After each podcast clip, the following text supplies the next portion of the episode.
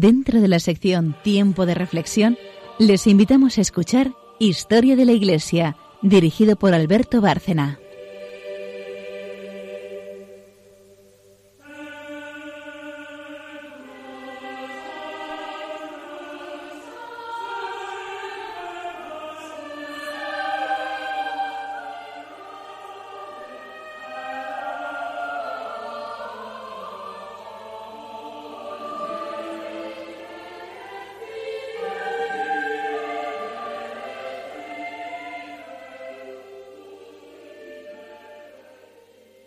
Noches, oyentes de Radio María y de Historia de la Iglesia.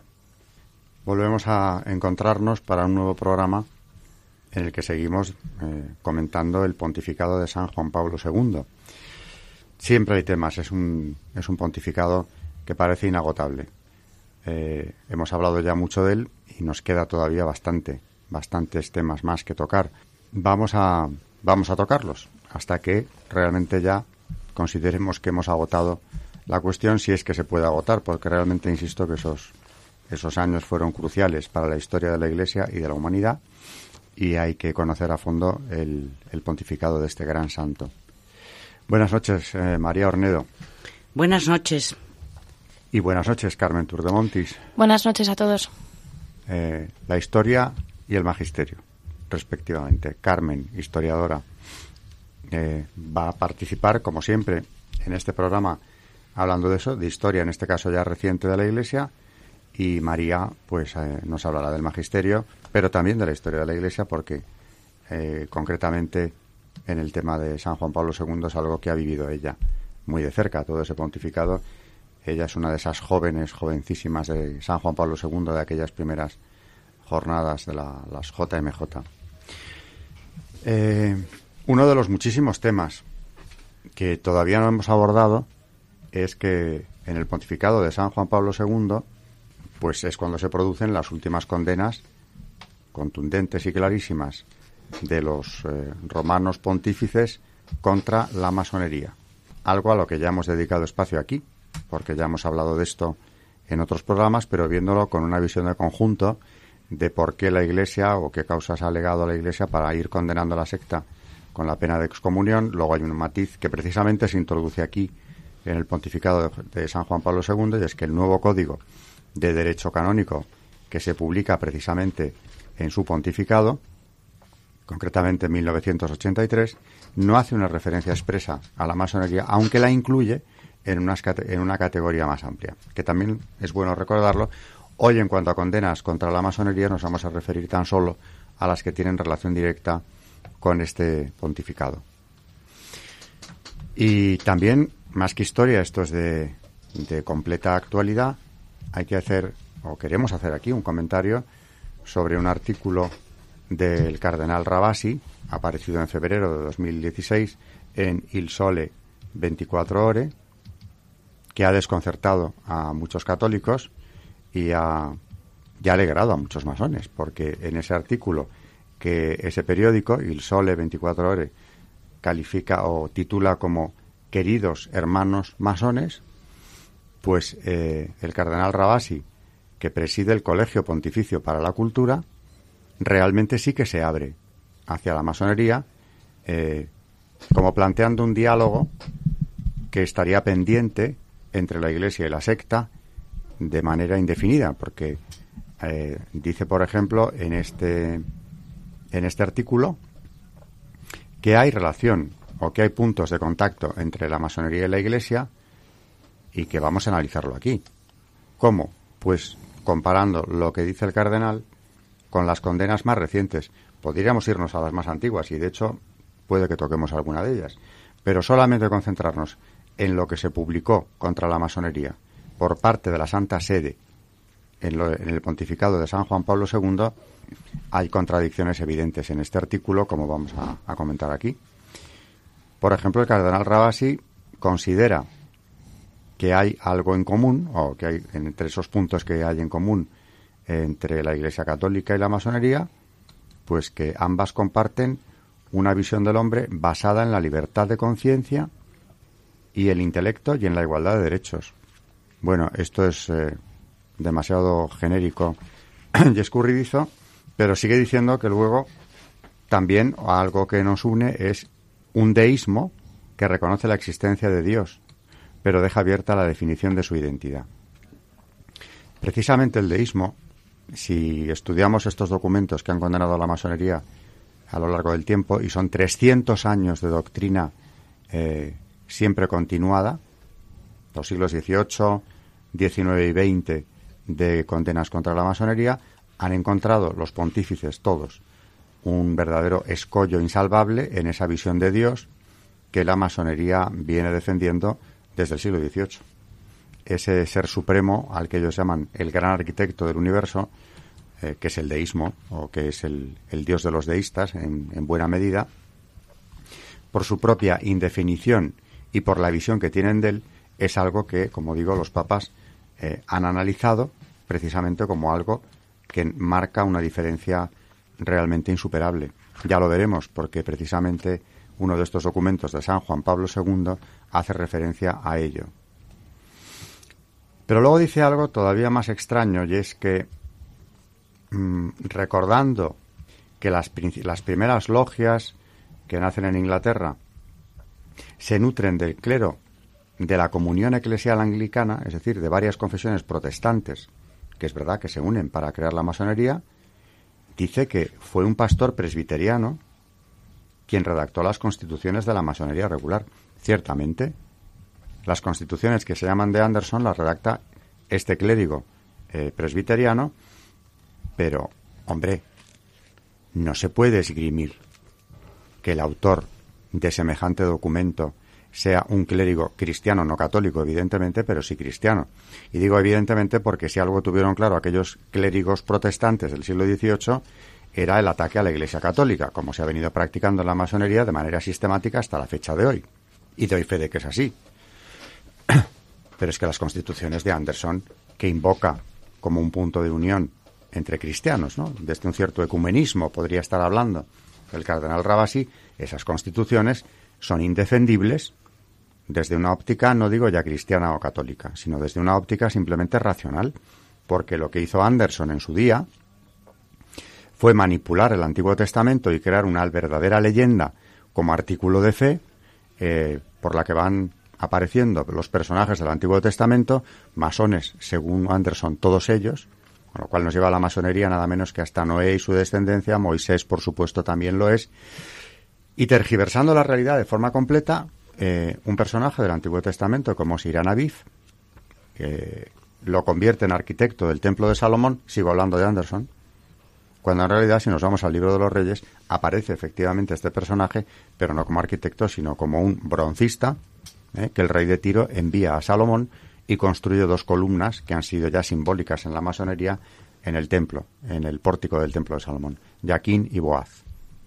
En definitiva, las constituciones de Anderson son una manipulación del Antiguo Testamento, aparte de un camelo tan burdo sobre la historia de la masonería inventado directamente por este clérigo, que como puede invocarse semejante cosa como algo que nos pueda unir, si ya no es por toda la manipulación, es que no podemos invocar o considerar algo que nos pueda unir un documento falaz, abiertamente mentiroso, que manipula el Antiguo Testamento para justificar el nacimiento de una secta que en ese momento veía la luz y que ha venido desde siempre combatiendo el catolicismo de manera sistemática.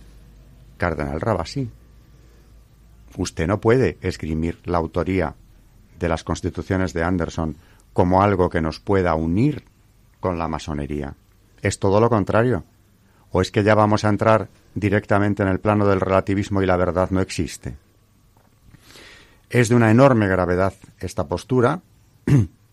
Supuestamente se abre, o debería abrirse, según él, un diálogo con la masonería como si tal cosa no se hubiera intentado, y realmente sabemos que se ha hecho, y de manera bien clara, porque en algún programa anterior sí que hemos hablado de las negociaciones, bueno, las conversaciones, porque no se podía negociar nada, era conversar, esclarecer si había habido algún cambio en la masonería eh, que llevó a cabo la Conferencia Episcopal Alemana en la segunda mitad de la década de los 70, me refiero al siglo XX, claro.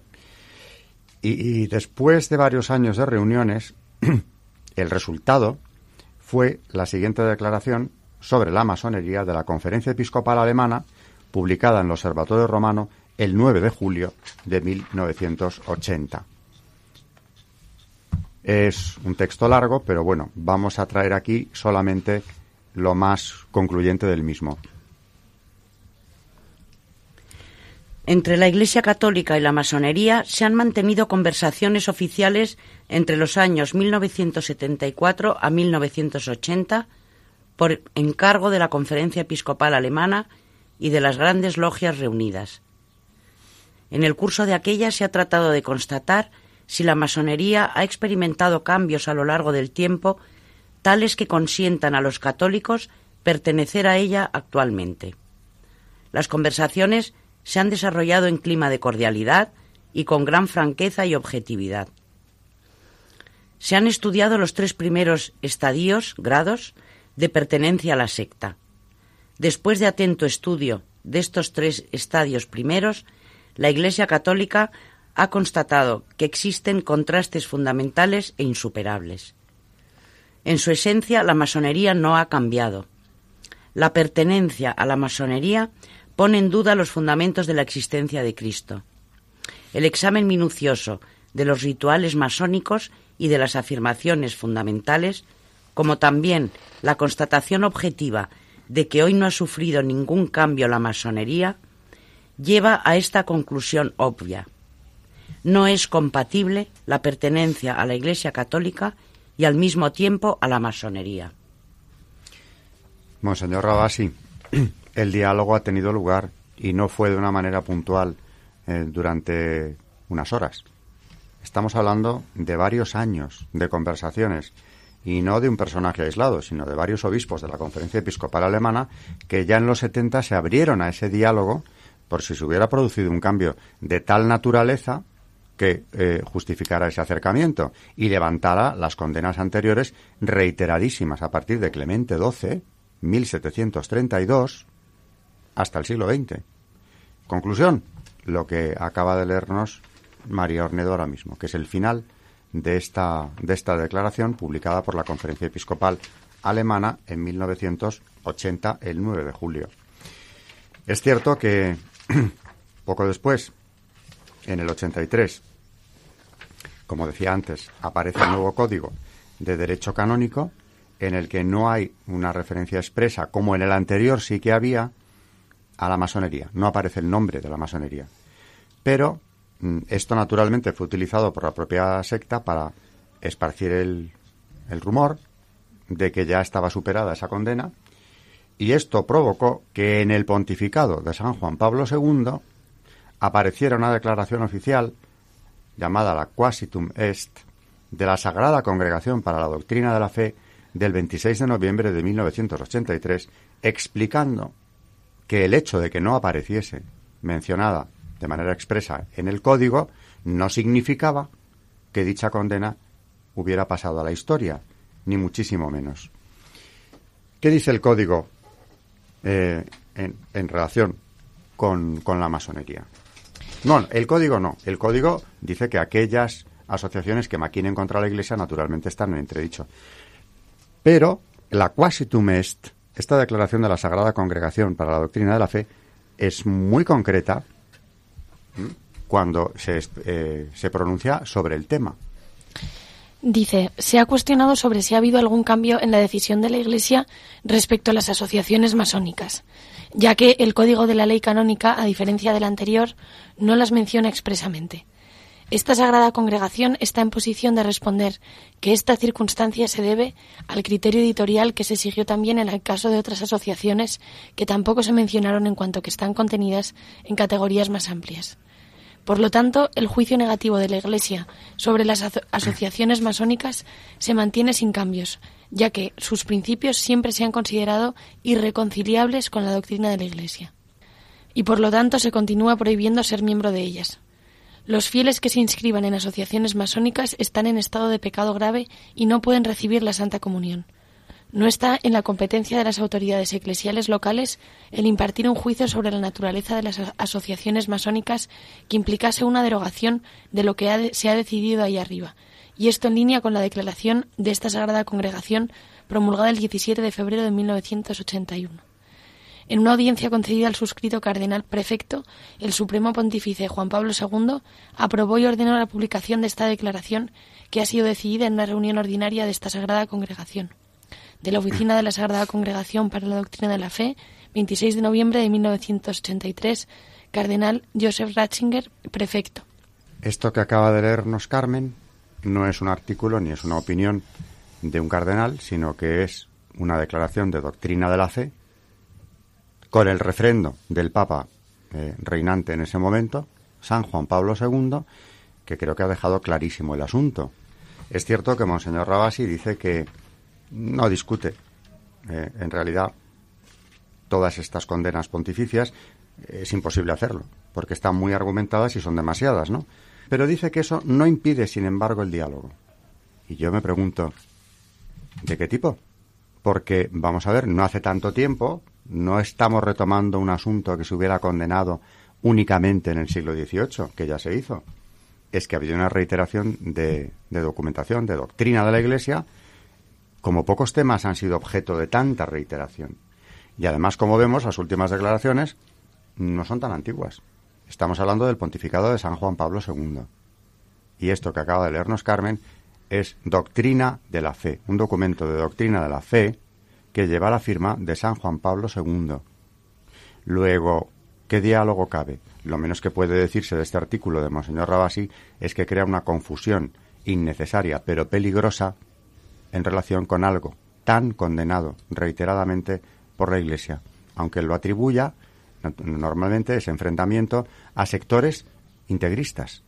Si ese integrista aplicara al pie de la letra lo que el magisterio de la Iglesia establece, lo que la doctrina de la fe y además de la Iglesia reitera durante siglos, habría que revisar el término integrismo también. En definitiva, no podemos estar agradecidos a este artículo como católicos, porque lejos de esclarecer e iluminar como la Iglesia hace con su magisterio, este artículo oscurece y crea confusión. Nos vamos a ir a, una primera pausa, después de la cual Carmen nos traerá santo o santos del día y seguiremos hablando de este artículo y de Monseñor Rabasi en la parte siguiente de este programa.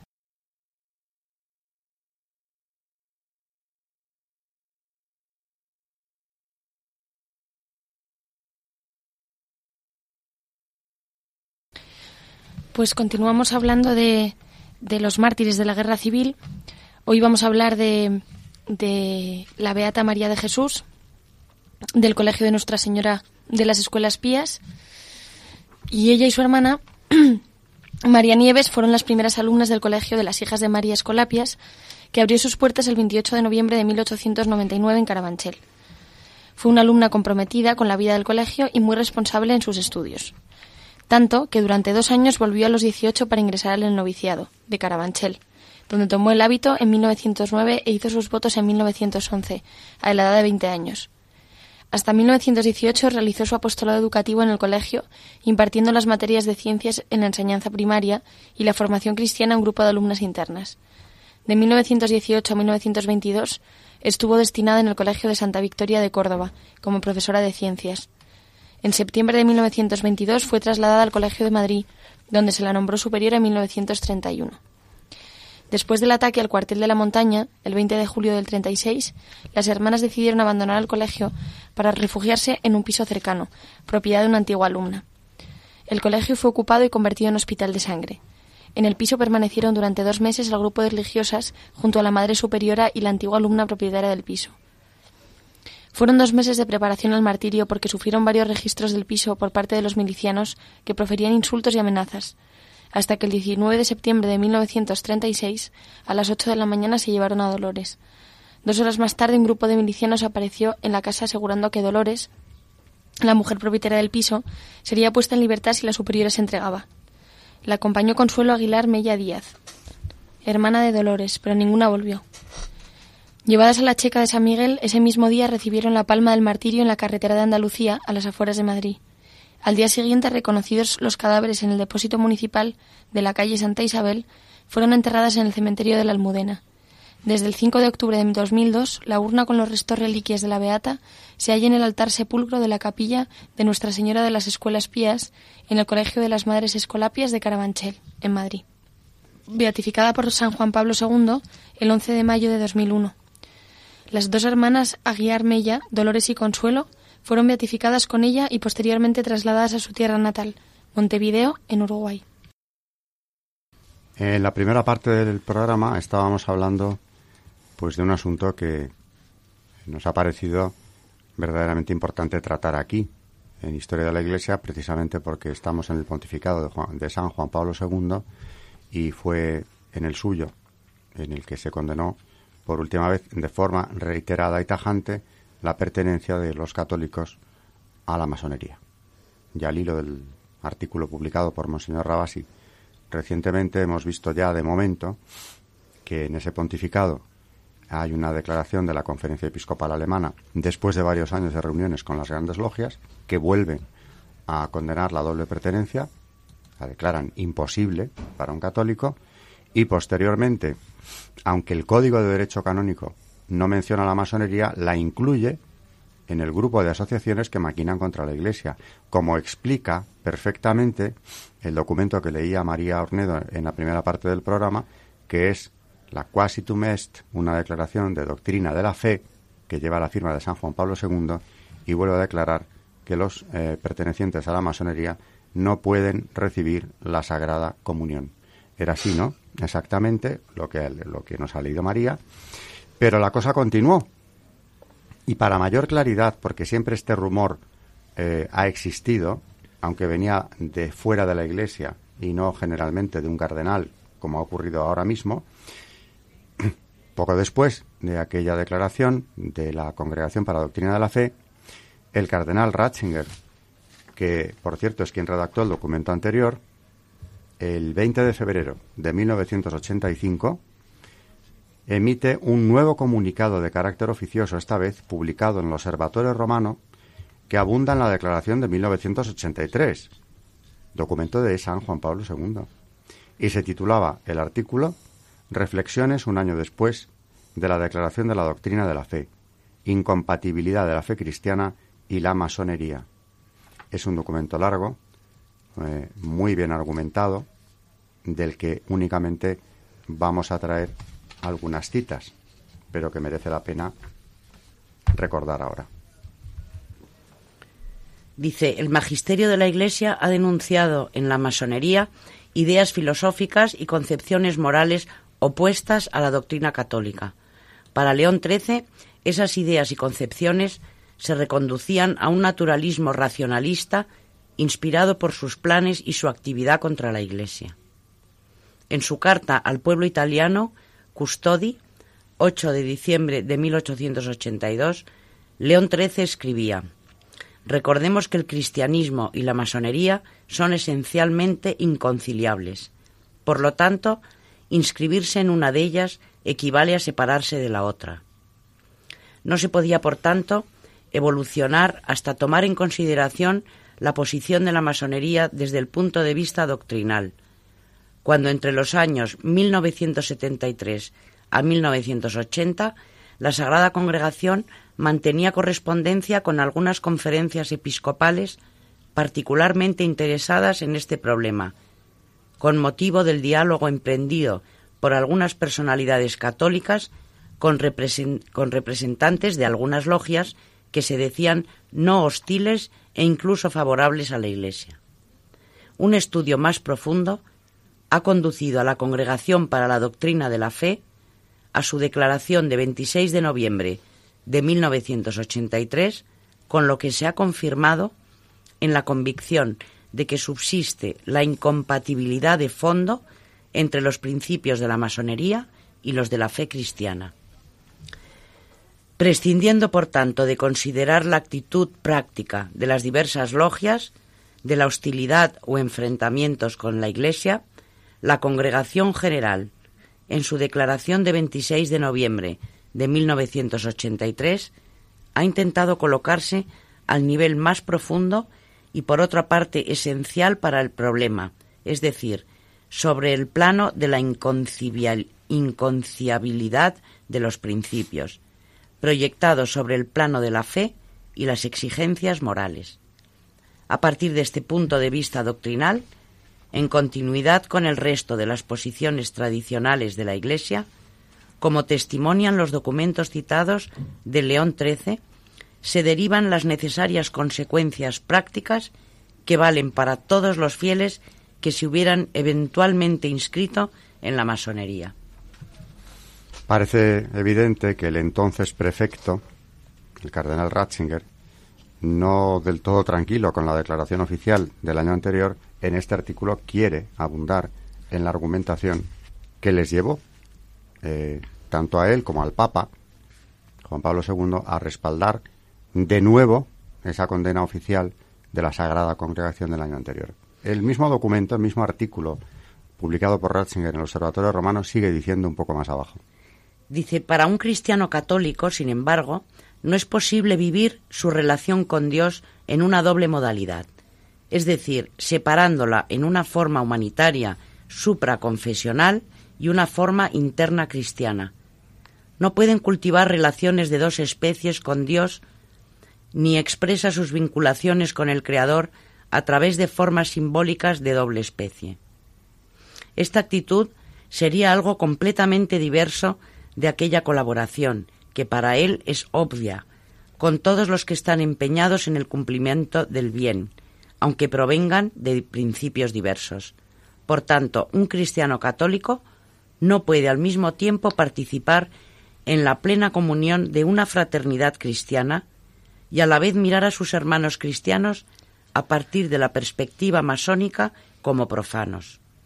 Y sigue argumentando, siempre con la profundidad filosófica propia del que más tarde sería Benedicto XVI, hasta que termina el documento con la siguiente afirmación. Dice así, pero desde el momento en que la congregación vio la posibilidad de que se difundiera entre los fieles la equivocada opinión según la cual la adhesión a una logia masónica era lícita, la congregación ha considerado su deber el dar a conocer el pensamiento auténtico de la Iglesia, para poner en guardia a los católicos en las incidencias de una adscripción incompatible con la fe católica. Solo Jesucristo es maestro de la verdad, y solo en él los cristianos deben encontrar la luz y la fuerza para vivir según el designio de Dios, trabajando para el auténtico bien de sus hermanos. La verdad es que es bastante, bastante clara la posición de la Iglesia. Claro, si ya no va a servir, eh, no van a servir los pronunciamientos de todos estos papas durante 300 años y nos hemos ceñido tan solo eh, a lo relativo al pontificado de San Juan Pablo II, que para colmo, quien publica este artículo que acaba de, de extractarnos María, es el que sería más tarde su sucesor en el solio pontificio, aunque ya tenía toda la autoridad que le daba el ser prefecto de doctrina de la fe y la firma que lleva la condena, naturalmente, del propio Papa de ese momento, San Juan Pablo II. Pero es que además el cardenal Ratzinger, que era un, ya entonces una persona de la máxima confianza del Papa, después publica este artículo que viene a aclarar una declaración que tampoco necesitaba mucha aclaración porque era clarísima. Yo como experto que eres de masonería, te quería hacer una pregunta. Veo personas que, mm, bueno, conocen masones o tienen amistades que están dentro de la masonería y siempre eh, critican a los católicos como de que no quieren saber nada de la masonería, etcétera. Yo no entiendo si la Iglesia Católica es tan clara en su posición en contra de la masonería, ¿por qué en cambio la masonería tiene una especie de oscurantismo con respecto a la Iglesia Católica? ¿Por qué ellos no lo dicen claramente? Porque tienen mucho que ganar en esa confusión de los católicos que piensen eh, que evidentemente no hay ningún problema en pertenecer a las dos cosas. Ahí, eh, fíjate la cantidad, la de millones de católicos que podrían empezar a colaborar con ellos o ser captados por las diferentes logias si pensaran que eso no tenía ningún inconveniente desde una perspectiva eclesial. Claro que han querido siempre. Ya en el 18 querían confundir. Por eso, la primera condena, la de Clemente XII, viene seguida muy pocos años después de la de Benedicto XIV, en 1750, en la que dice que después del rumor que ya se ha extendido sobre que esa condena de nuestro antecesor está superada, tengo que volver a salir del, al paso, aunque no tendría por qué, porque lo establecido por un pontífice queda ahí fijo, pero tengo que volver a reiterar que no se ha superado esa condena. Aparte de que te voy a contestar algo que siempre acabo diciendo en este tipo de, debates. La Iglesia, generalmente, vemos que aquí este, el cardenal Ratzinger eh, se manifiesta con una enorme prudencia y habla de principios irreconciliables, habla de la comunidad cristiana, en fin, eh, esgrime unos argumentos contundentes, pero es que los hay más fuertes aún. Porque yo creo que lo he contado ya aquí en la radio, pero delante de una gran autoridad masónica hace dos años, en un almuerzo coloquio al que me invitaron, una persona me pidió que leyese el ritual del grado 29 en el rito escocés, cosa que hice, y, este personaje, el gran maestro de la gran logia, no dijo absolutamente nada, guardó un silencio sepulcral. El ritual en cuestión, el que yo leí allí en presencia de él, y ante el que guardó silencio, establece lo siguiente. Lo confirman algunos de sus ritos. La iniciación en el grado 29 del rito escocés antiguo y aceptado se reduce a la rendición de honores y adoración del dios andrógino Baphomet, o sea, el dios masculino, falo erecto, femenino, pechos, itereomórfico animal, cabeza y cuernos de chivo. Reproduce la figura trazada por el masón y esotérico Alphonse Louis Eliphas Lévy, del siglo XIX. Según la tradición masónica, habría sido venerado en secreto por los templarios medievales. El candidato debe escoger entre la cruz cristiana, símbolo de muerte y destrucción, y otra cruz, luz y la vida, y esta es una. X, símbolo asociado al dios andrógino Baphomet, dios de la luz. La elección se manifiesta pisando la cruz con el pie izquierdo y con el derecho en ese orden.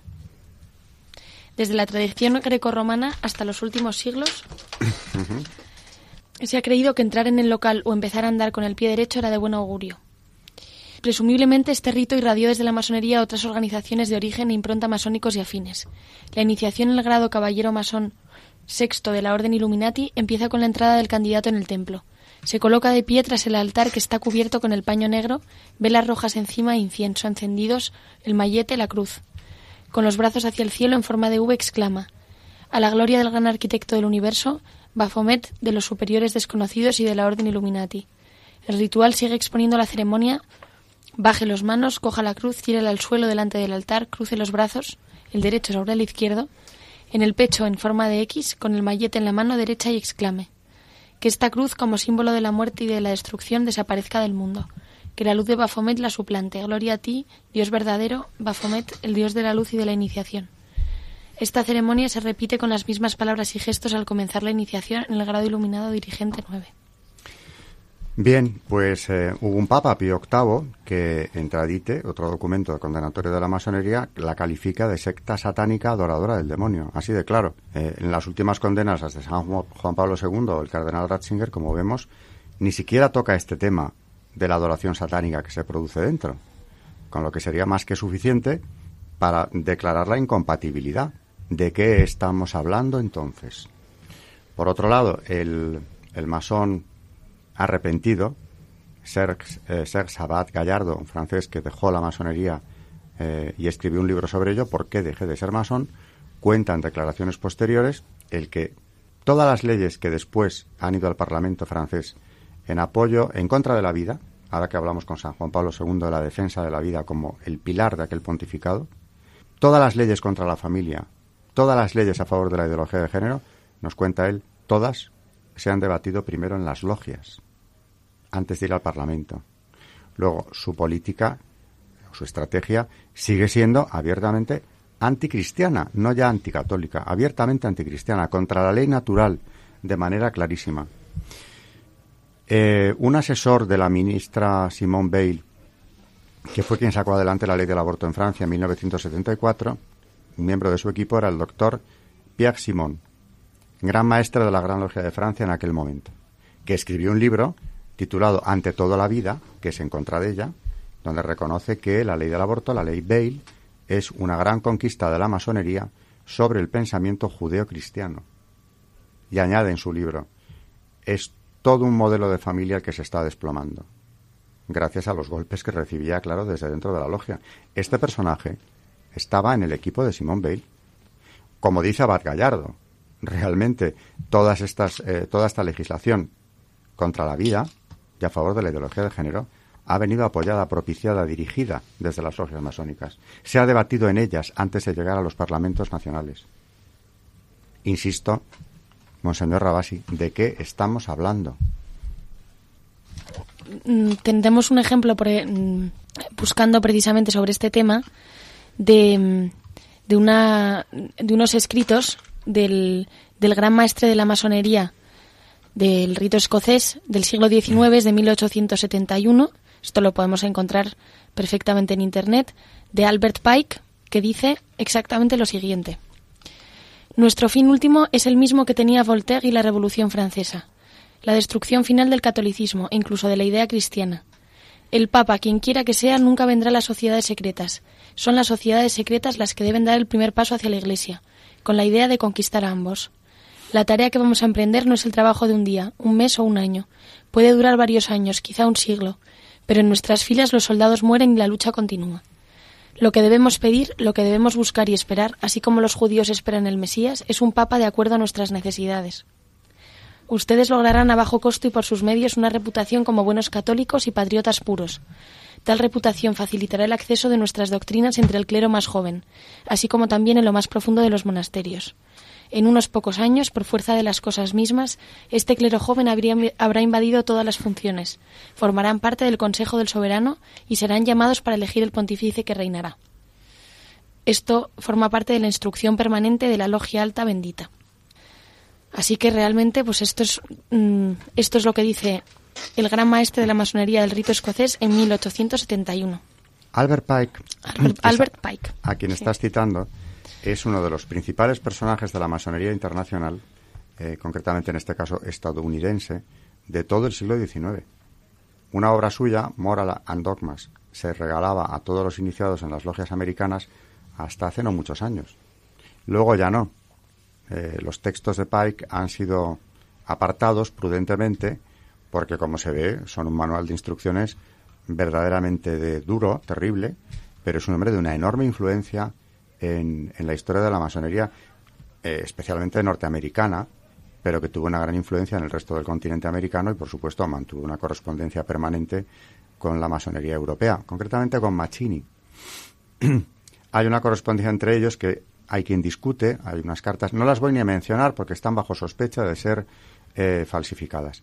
Pero la figura de Pike, indiscutiblemente, y eso nadie lo puede cuestionar, como digo, es una de las principales de la masonería internacional de su tiempo. Y si no, como tú dices, buscar a Pike es facilísimo. No digo ya en la hora de los expertos en masonería, sino incluso en la red. Hmm. Tú te has encontrado con esto ahora prácticamente sobre la marcha, pero Pike es un hombre que dejó una impronta en la masonería grande. ¿Y de qué nos está hablando? De una enemistad irreconciliable con la Iglesia, que parte de la masonería, no es al revés. Cuando la Iglesia condena la masonería, y fíjate que ni siquiera los papas suelen entrar en comentar que la masonería quiere destruir la Iglesia, como evidentemente reconocen en ocasiones ellos mismos. Entran en los principios filosóficos, entran en las creencias fundamentales, como hizo eh, Joseph Ratzinger en esta declaración de 1985. Detrás hay cosas mucho más fuertes que lo que los papas han esgrimido generalmente. ¿Qué, qué es? Pues que desde la fe católica, desde la fe cristiana, no se puede eh, entrar en este tipo de, organizaciones, en ninguna de las logias, porque, por cierto, nunca han hecho acepción de logias. No hay unas buenas y otras malas. No dicen en esta sí y en otras ya veremos. Es en general. Pero luego, cuando profundizas en el tema, pues te encuentras con cosas como ese ritual del grado 29. Por cierto, que el rito escocés es uno de los mayoritarios, de los que más obediencias eh, practican, o con textos como este surrealista parece, ¿no? Casi de Albert Pike. Luego, estamos hablando eh, de algo muy serio y no es casualidad, ni mucho menos que ya no es que se condene la pertenencia a la masonería, es que reiteradamente del 18 al 20 los papas o los prefectos, como en el caso de Ratzinger, han declarado siempre al final de las condenas que los masones no pueden recibir la Santa Comunión. Hemos cambiado de la excomunión late sentencia, que tenía que ser levantada como toda excomunión por un obispo, en fin, en casos muy especiales, a la declaración de que incluso sin eso no pueden recibir la Santa Comunión. Es decir, se considera, por tanto, como mínimo, como pecado grave del que el masón tendría que confesarse, haciendo naturalmente propósito de enmienda, abandonando la secta con todo lo que eso representa, y a partir de ahí, pues como cualquier pecado grave, sí podría volver a la comunión eclesial, pero no antes. De manera que realmente no se entiende el artículo de Monseñor Rabasi, se mire como se mire. Y por otro lado, estábamos hablando de esta cuestión que quizá de no haber publicado este artículo eh, el cardenal no hubiéramos tocado, porque hay tanto que hablar del pontificado de San Juan Pablo II. Y como además al tema de la masonería le hemos dedicado ya algún espacio, probablemente mm, se nos habría pasado volver sobre ello, considerando que ya estaba tratado, que ya se había dicho en programas anteriores, aunque ya sabemos que en la radio repetir no está de más, porque todos los que nos oyen, mm, lógicamente, no están siempre oyendo todos los programas, por tanto, repetir no es, no es una idea desacertada en radio, todo lo contrario, pero este tema es de importancia suficiente como para volver a rescatarlo, sobre todo al hilo de una noticia de tanta actualidad como este artículo que ha tenido una repercusión internacional enorme. ¿no? Hace un rato he estado hablando con vosotras, con María y con Carmen, eh, me contabais que yo no lo he estado buscando, pero que en Internet podéis encontrar comentarios sobre el tema. Es decir, la polvareda que ha levantado este artículo ha sido considerable, ¿no? Y se entiende.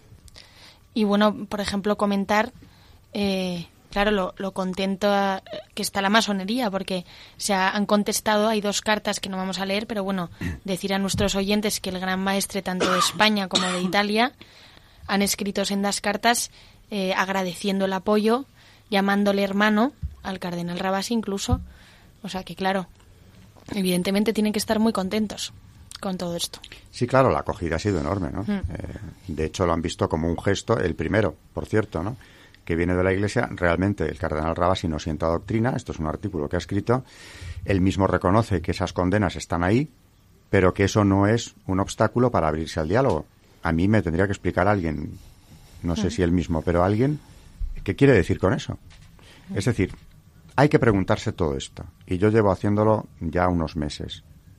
El cardenal Rabasi, por edad y por el cargo, conoce todo esto que estamos hablando en este programa mejor que nosotros. Porque no era precisamente un niño cuando la Conferencia Episcopal Alemana publicó lo que hemos leído aquí, después de cinco años de reuniones con las grandes logias.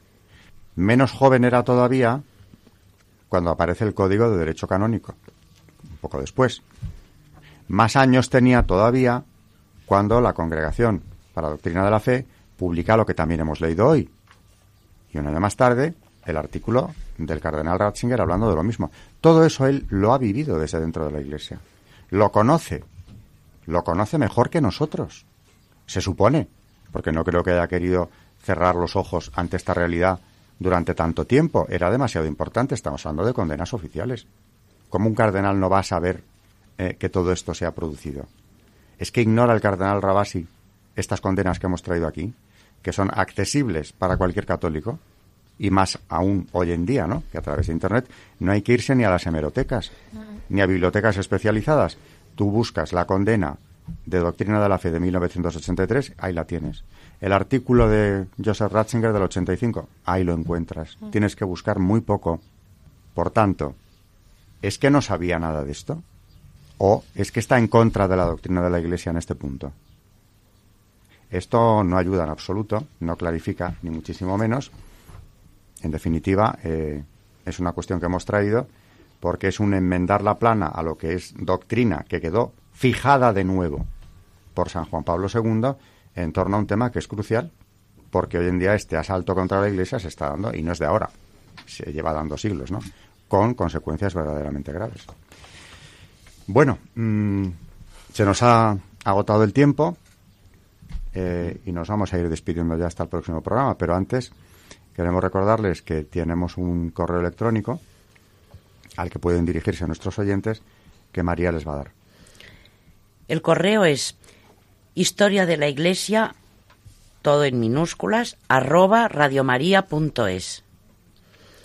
Entonces, bueno, podéis escribir a Alberto Bárcena, a Carmen Tour de Montis o a María Ornedo para lo que sea, para preguntar algo, para comentar lo que queráis, si necesitáis alguna cosa o el título de algún libro o lo que bueno, lo que queráis. Estamos a vuestra disposición. Y, aprovecho para daros las gracias por la paciencia que tenéis en oír nuestro programa.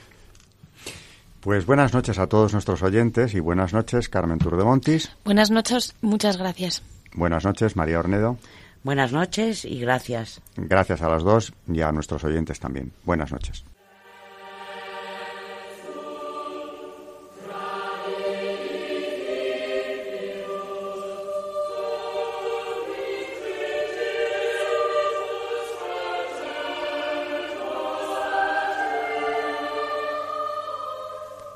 Y así finaliza en Radio María Historia de la Iglesia, dirigido por Alberto Bárcena.